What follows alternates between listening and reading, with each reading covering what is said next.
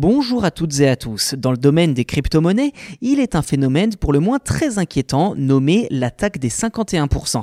Quand les conditions sont réunies pour qu'une telle attaque ait lieu, c'est l'intégralité de la blockchain d'une crypto qui peut tout simplement s'effondrer. Alors de quoi s'agit-il et quelles sont les conséquences pour qu'elle se réalise? Eh bien c'est ce que je vous propose de voir dans cet épisode.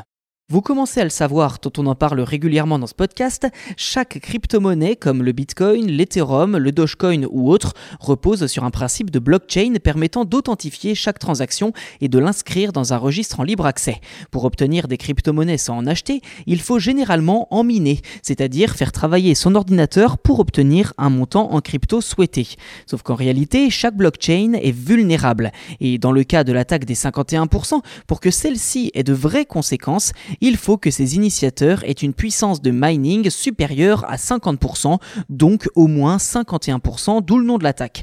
En clair, lorsqu'ils disposent d'une majorité de la puissance de calcul du réseau, les hackers peuvent annuler les transactions effectuées par les autres utilisateurs ou bien décider des transactions qui seront validées et de celles qui ne le seront pas. Généralement, l'attaque des 51% est dirigée contre des blockchains de type proof of work, étant donné que dans ces systèmes décentralisés, eh ce sont les transactions approuvées par la majorité des mineurs qui sont enregistrées dans le registre de transactions.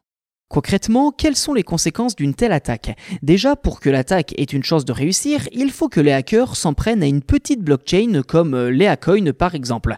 Dans la logique, plus la blockchain est grosse, moins elle sera vulnérable. Autant dire que tenter l'attaque des 51% sur le Bitcoin ou l'Ethereum est quasiment impossible. Si les hackers gagnent de l'argent rapidement et facilement grâce à cette technique, la crypto-monnaie visée perd quant à elle une grande part de sa valeur. Sa réputation est compromise et les investisseurs perdent de confiance.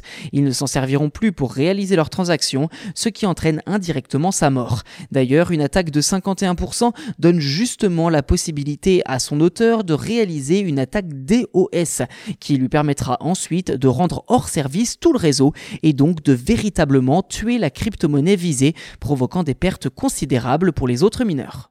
Si certaines attaques de ce type ont déjà eu lieu, comme le Bitcoin Gold, un dérivé du Bitcoin classique en 2018, ou encore les projets Verge, Vertcoin, Ethereum Classic les mêmes années, il semble peu probable que cela se répète à l'avenir d'après les analystes. En effet, un mineur malveillant aurait aujourd'hui besoin d'une puissance de hachage équivalente à celle de plusieurs millions de mineurs cumulés pour arriver à ses fins, soit un investissement colossal en équipement informatique digne d'une véritable entreprise high-tech.